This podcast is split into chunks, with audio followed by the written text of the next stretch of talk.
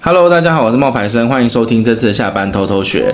我们接下来讲的这个社群的内容呢，是跟流量有关的东西。嗯，你知道流量这件事情啊？嘿，它要怎么样？什么叫做直接流量？什么叫做过路流量？然后什么样流量是有用的流量？什么样流量是没有用的流量？流量是触及率吗？流量就是指说，今天这一个人他来看你的网站，无论是看你的网站也好，看你的呃文章也好，看你的影片也好，这个就叫做流量。嗯，那流量的定义在不同的地方又有不一样。哦，比如说我们之前不是有分享过，在抖音它的计算方式，它的曝光是零点一秒等于一个曝光。嗯，呃，那个 IG 是三秒，FB 也三秒，然后。那个 YouTube 是三十秒，嗯，那这个就叫做也是流量的一种，影片观看率也是流量的一种，嗯，网页的播网页的曝光也是流量的一种，嗯，文章有多少人点阅也都是流量，嗯，可是流量就有分成直接流量跟过路流量，嗯，因为在之前我被我一个朋友啊，他就问我说，哎哎哎哎，你帮我看一下这一个人，然后这个人他在抖音啊，影片呢可能都有就是几十万个人，呃，就是几万个人在看，嗯，那我他找我合作，你觉得我要不要跟他合作？嗯，然后我那个我的朋友是做财经的，嗯，然后他就问我的时候，我就去看了一下他说的那一个人的账号，嗯，我就说我觉得没有必要合作。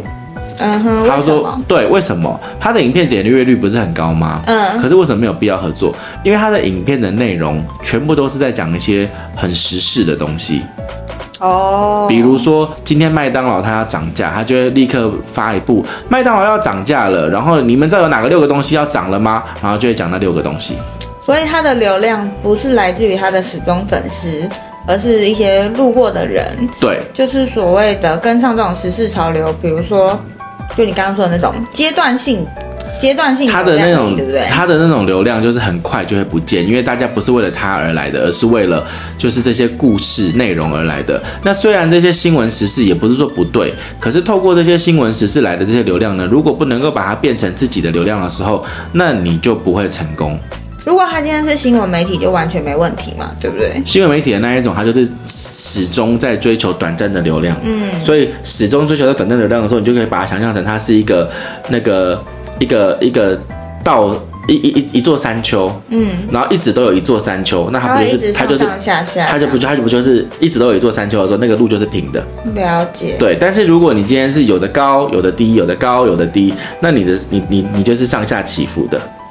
嗯，如果你的，所以很多读者会问说，哈，哎，那一座山丘不是也是上下起伏吗？一座山丘如果都一样高的话呢？他每一天追，为什么那些新闻媒体每一天都要追一件事？嗯，因为那一件事会带来一个一个一一一个一个就是一个流量啊。嗯，那如果你的流量始终都是保持在这个稳定的水准，你只要一直去追时事，你就有一直稳定的流量啊。哦，所以它是一条藤线。对。可是做这种事情很辛苦，因为你要一直找到热门时事。嗯，那有时候你找不到热门时事，你就会跌下来啊。嗯，所以这就是为什么苹果日报要一直有狗仔。哦，苹果日报或者为什么要报一些比较嗜血的新闻？嗯，那这就是因为大众会被这一些事情给麻痹，你就必须要去找更。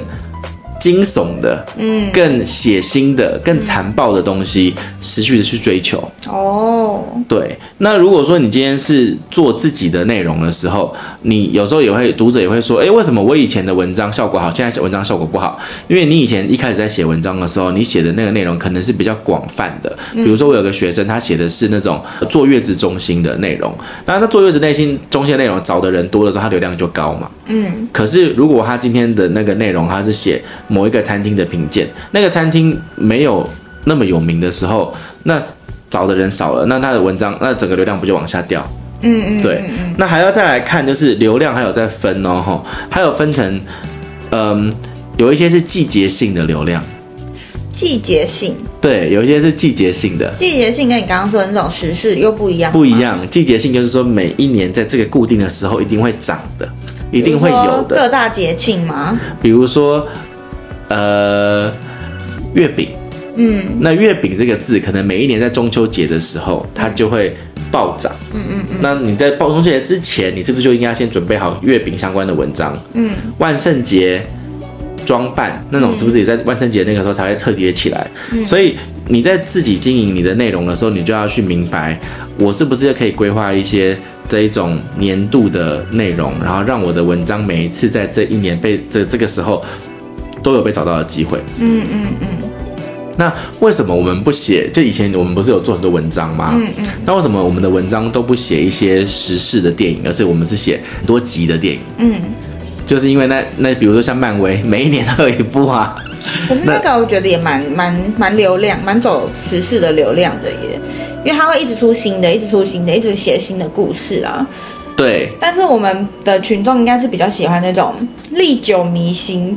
不是我们群众，不是我们民民众喜欢，是我们当时设定的方向就在这边。对，就是喜欢那种一部剧然后一直被钻研的，对，比如说《甄嬛传》《哈利波特》，对对对。对对这种，它是一个经典的案例，然后它是可以抽丝剥茧的，然后它集数又很多，所以你每一集都可以找得出不一样的内容。对，然后它又有分什么小说版啊、影视版啊，对对，所以这种就可以对比啊，这种主题就比较比较广泛，就是比较好聊啊。我觉得比漫威好、嗯、好写一点，因为漫威呢，就是它电影上了。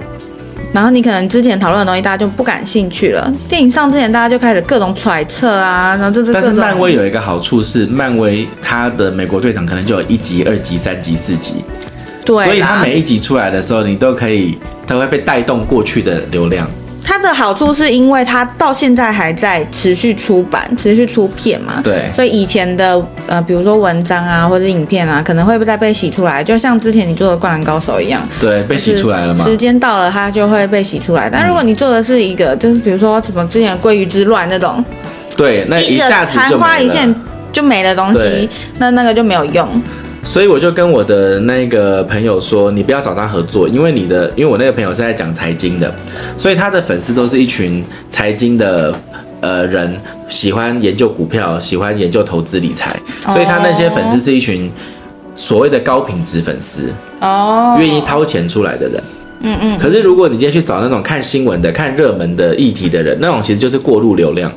OK，那就没有意义。了解。嗯，然后直接流量是什么意思？直接流量就是说，它不是透过这个，比如说好像蔡依林，嗯，她就算现在都没有粉丝，嗯，就是 FBI 就上面都没有粉丝，但是蔡依林她在我们台湾人的那个心目中，可能是一代就是一个很厉害的唱歌的天后，所以蔡依林她就本身出来，她就有自己的流量。嗯，他就不需要就是去依靠那些社群媒体给他的那些演算法啊什么的。嗯嗯嗯，对，所以直接流量，直接流量是最难的。哦，嗯，但是如果他今天是一个社群新手，他想要被大众看到，他就可能需要写一些搭上对搭上过路的流量，时事的流量，然后被一些新闻媒体转发，这个时候他才有机会。增加他的开口嘛，所以他的这个流量就要去评估说，我们今天在写这文章的时候呢，可能呃一部分的是要做的是你刚刚讲的那一种时事流量，嗯，但是你还是要有那种年度的流量的这种规划，就是要穿插着做，对，然后你还要有一些那种你自己想做的东西，它是需要穿插的，哦，嗯。然后再来就是社群的流量，因为流量这个东西可以解释的很细。嗯，什么是社群的流量？嗯，我们刚刚已经讲到了抖音、YouTube、Facebook、Instagram，他们给的那个演算法，他们给的那个画面呃影片的曝光是不一样的时间。嗯，嗯，所以其实这就是社群的流量。那社群的流量，他们每一个社群的定义也不一样。嗯，那我们刚刚已经分享了那那个描述的不同嘛，对不对？嗯，那其实这些社群的流量里面呢，他把大家养坏了，怎么说？以前没有社群的时候，以前没有社群，有一个很重要的东西叫做粘性。嗯，人拉人。嗯，我今天是你跟你是好友，所以我按了赞，你可能可以看得到。嗯，那我我我是好友，所以我分享给我你的时候，你可能有跟我互动过，你就会看得到我的东西。嗯，所以我们今天在做这些内容的时候，我就比较轻松，可以省掉很多行销的功夫。这就是为什么以前很多游戏公司，他可以传送邀请给他的好友，哦，然后就可以一拉一一一个人拉几百个、几万个人这样来，那这样就可以就是减，像开心农场，偷菜这种事情。嗯嗯嗯、那这种事情其实当时大家不是很夯吗？有没有？嗯、那那么夯的原因就是因为他他帮助这游戏公司省了很多行销的费用。嗯，他可以免费的得到很多的流量来源。哦，对，所以社群那个时候一发，FB 那时候靠着小游戏一发不可收拾，是原因在这边。哦，对，所以那个时候的游戏都要绑 FB 的原因在这，他们其实是互利的。对，而且那些游戏赚到的钱，FB 会分三成。哦，可是你记不记得这件事情到最后让大家怎么样？怎么样？很讨厌，不玩了嘛？不玩了，他一直授权，然后干嘛干嘛都一直 po 出来，很烦嘛，对不对？我真觉得有一点烦。对，可是有些人到现在还是觉得很有趣啊。没有，这个东西已经被 FB 给禁止了。我记得我之前身边有听过有人家的家长啊，就是玩那个开心农场，玩到自他把他们家所有人的账号都拿去用，哎，他一个人玩开心农场，他用很多人的账号 去什么抓鱼啊、偷菜啊，对对对对对，这些。可是总而言之，就是这个游戏的这个机制啊，哈，FB 就直接把所有的这些游戏的。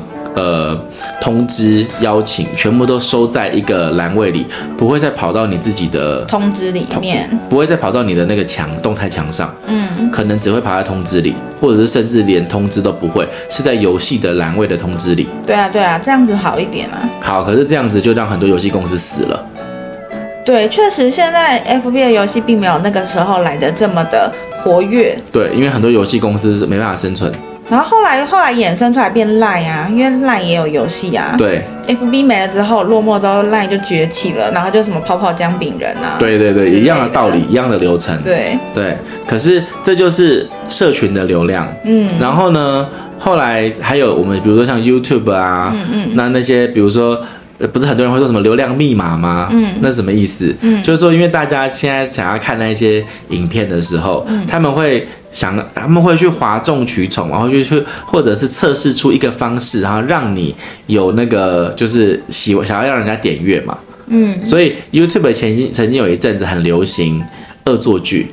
嗯，比如说，比如说他会有一个有呃男生开着一台名车，但是他那时候一开始还没有开名车，他会去跟一个女生搭讪，嗯，他会问那女生说，你要不要跟我去吃晚饭？那女生就就会觉得我不想跟你去，嗯，可是后来那男生就会开一台名车说，那你要不要跟我去吃晚饭？女生就会说好啊，但是那个。男生就会说：“哼，拜托我才不跟那种就是拜金女出门呢。”嗯嗯嗯。然后大家就觉得看得很爽。嗯嗯。然后大家就给他流，大家就会点阅，然后就会有流量。嗯。可是其实像这样子的内容呢，呃，就会变得 YouTube 其实后来有一后来因为 YouTube 又有利益啊，它可以赚到钱啊。嗯。就是网友因为这个影片会去点阅，嗯、那些 YouTuber 就会赚到钱啊。嗯。赚到钱之后，YouTube 就会分钱给他们啊。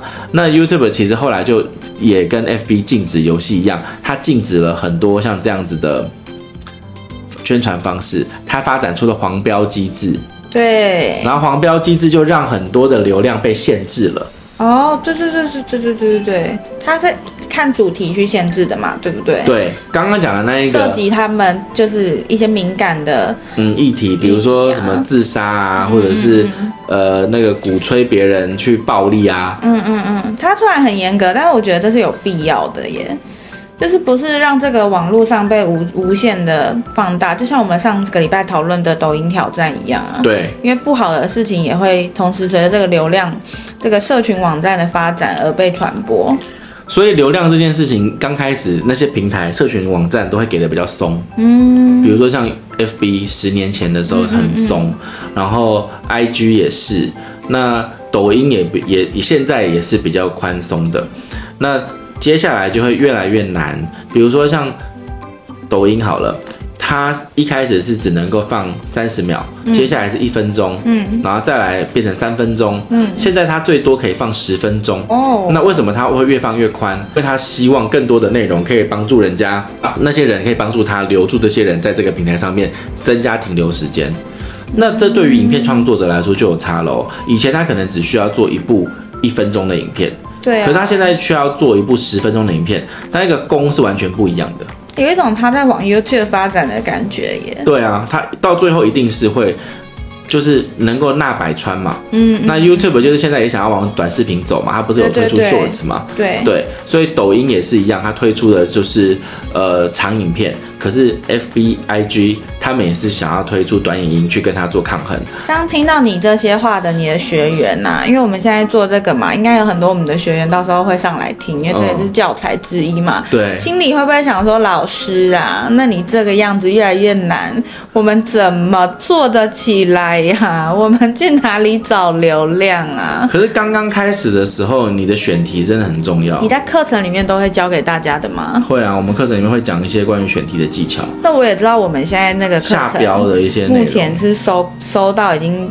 要满了。对啊，你下个月会再愿意开开放一些名额让其他人报名吗？那下个月就要涨价，因为这个月报名的人比想象中多。对啊，就是以以大家如果还想要进来怎么办？就是这这一批他跟不上了。我们的影片可以看回放，所以其实。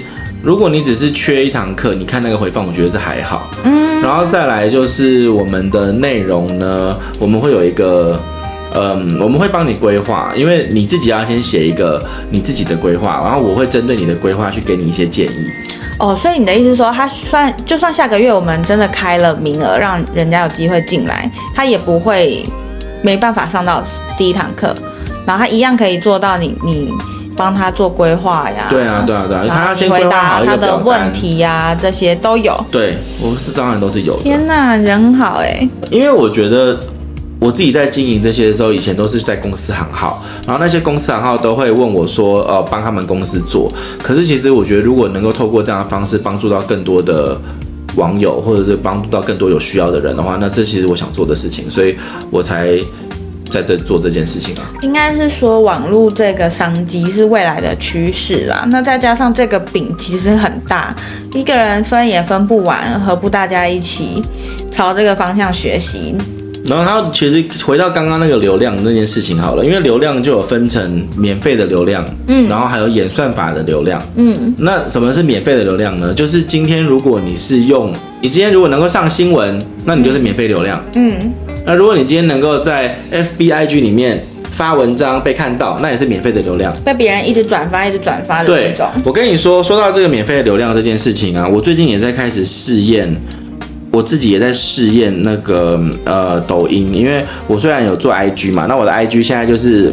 有一则贴文破千万触及啊，嗯，那那一则就是流量密码啊，嗯，那很多人就会说，呃，什么是流量密码？其实你要去每一个人流量密码是不一样的，有些人有身材，他的流量密码可能就是他的身材，嗯，有些人他可能就是喜欢恶作剧，他的恶作剧就是他的流量密码，嗯，那有些人就是那像那种，你觉得国外 YouTuber 有什么流量密码吗？在台湾的话，长得帅啊，国外的 YouTuber，然后做台湾的内容。做台湾的内容，比如说流量密码有啊，有很多他们最常做的一些主题，比如说他们最喜欢做哦，这个老外不会讲中文，在台湾会不会遇到一个友善的人带帮他带路啊？这种的有没有？为什么大家那么爱拍这个？因为这就是台湾人爱看啊，台湾人爱喜喜欢自己是那一种，就是能够帮助老外啊，很和善啊，台湾的人情最最美的就是人情味啊，这种的啊。哦，对啊，那你觉得在中国大陆有什么流量密码？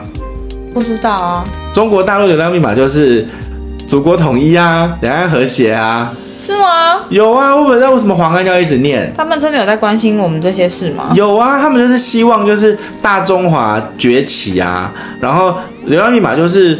就是我们刚刚讲的那一个、啊，然后他们应该是喜欢一个台湾人，然后去那边吹扬他们的好。对啊，就是流量嘛，就是大中华和谐、啊、自己，因为他们自己内内心已经就是深刻觉得就是这样。但如果今天是一个弯弯，就他们说的弯弯人，弯弯人开始说他们好棒棒，他们这个时候才会崛起。他们那时候不是已经有，我们那时候不是有分享一个女生，此台湾表妹，此生不悔入华夏。对对，对，就是这种啊。所以那为什么那个女生要一直讲？这种就是他们流量流量密码。对，嗯，但是如果他们自己人的流量密码是什么？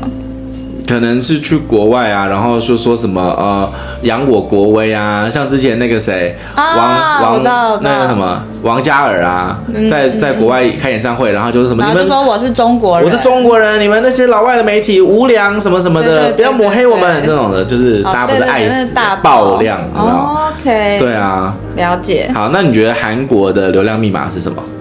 运动啊，第一名啊，金牌啊，啊对啊，台湾也是啊，那这样子来讲，可是台湾的运动相较起来，其实棒球、棒球、棒球。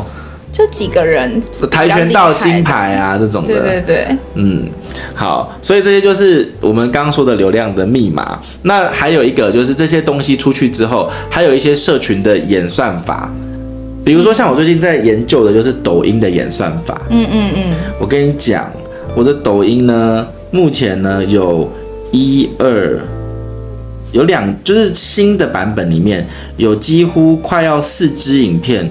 破万观看，嗯，可是好，大家一开始看到这个破万观看，那我就很开心啊，哇，有一万多个人看我的影片呢，对不对？嗯，那我回去看我的 IG，诶，我的 IG 的影片呢，有有些影片呢，就是一样的主题的内容，可能是两三万或者是十万这样子，嗯，那我那时候就会心想说，哇，那我抖音其实也开始慢慢的要做起来了，因为这些粉丝开始帮我累积了，这些流量开始帮我累积了粉丝，嗯。对，那我后来就去算，不对啊！你看，抖音如果是零点一秒的话，就算我有一万个观看，嗯，也才几秒，嗯嗯嗯，也才一千秒。可是 IG 还有公布它 Reels 的长度吗？三秒。哦，你上次公布的那就是 Reels。对对对对对，三秒等于一个曝光。Oh, OK OK。所以我如果在 IG 是两万七千个人看的话，我们就算三万个人看好了。三万个人看的话，就是三三九，就是九万秒。嗯，跟刚刚的那一个是不是差很多？差很多啊！对，我还是要讲，无论是哪个社群平台，它都是帮你接触到陌生观众的一个很好的机会。嗯，那在这个社群平台越新的时候，那你越容易找得到粉丝。嗯嗯。那可是如果这个社群平台帮你推到的那一些人，并不是你要的，嗯，那你就不会。得到你想要的那一批人，嗯，因为有时候我们在抖音，像我在自己发的时候，我就会发现哦，他们有一些原则，比如说大概是有一个原则叫做三秒原则，你在前面的两秒钟、三秒钟，你没有吸引住你的读者，那你的影片就很难被阅读下去、观看下去。你如果明天没没有被观看下去，你的读者就不会。再进一步的曝光，嗯，然后我那时候就发现说，在抖音里面，所以为什么很多抖音的人影片很喜欢讲说，哦，我现在要跟你们分享啊，这个影片呢，我我会告诉你怎么用抖音赚钱，哇，这个影片的价值啊，就是上千呃上百万哦，可以帮你每个月多赚五位数，你不听啊，你真的是错过啦，所以你如果怕忘记，赶快珍藏起来，慢慢回味，然后才开始讲内容。为什么他们开头都要这样？因为他们希望你可以跟他在开头的时候就有一个互动，然后怕你就是不见了，嗯，所以他要把这个过路流量怎么样变成他的独，就是直接的流量。嗯，那我当时在做那个粉丝专业的时候，其实我也是这样子，可是我那时候比较幸运，因为我用的是海贼王的图片，嗯，所以海贼王的图片帮我带来了很多。关注海贼王的人，这叫做过路流量。嗯嗯。但是他们看了我的文字，嗯、愿意为了我的文字留下来，嗯、转变成了我的直接流量。嗯嗯嗯。对，是这个原因。嗯。对。然后当时我做海贼王的时候呢，我累积的粉丝变成了六十几万，然后六七十万现在。那后来呢，我又开始做 IG，IG 的那一批人就没有什么海贼王的影子了，嗯、我就慢慢的花了。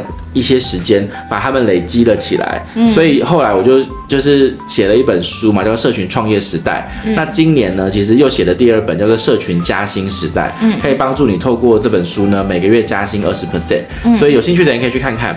对，这本书，其实我是想给，我是写给想要自己创业，想要透过经营 FB IG 替自己赚钱，想要了解怎么规划 Podcast，或是学会规划 YouTube 频道的朋友。那我自己用了亲身辅导的商家，还有我自己的经历，告诉你在疫情之后这个数位化的挑战，要怎么样去做出适合自己的布局。嗯，有兴趣的话可以去参考看看。嗯。这，已经出版了，在博客来、金石堂、成品都买得到。嗯，今天听到 Podcast 的粉粉丝呢，也都可以在各大数据找得到我的书。嗯嗯，对。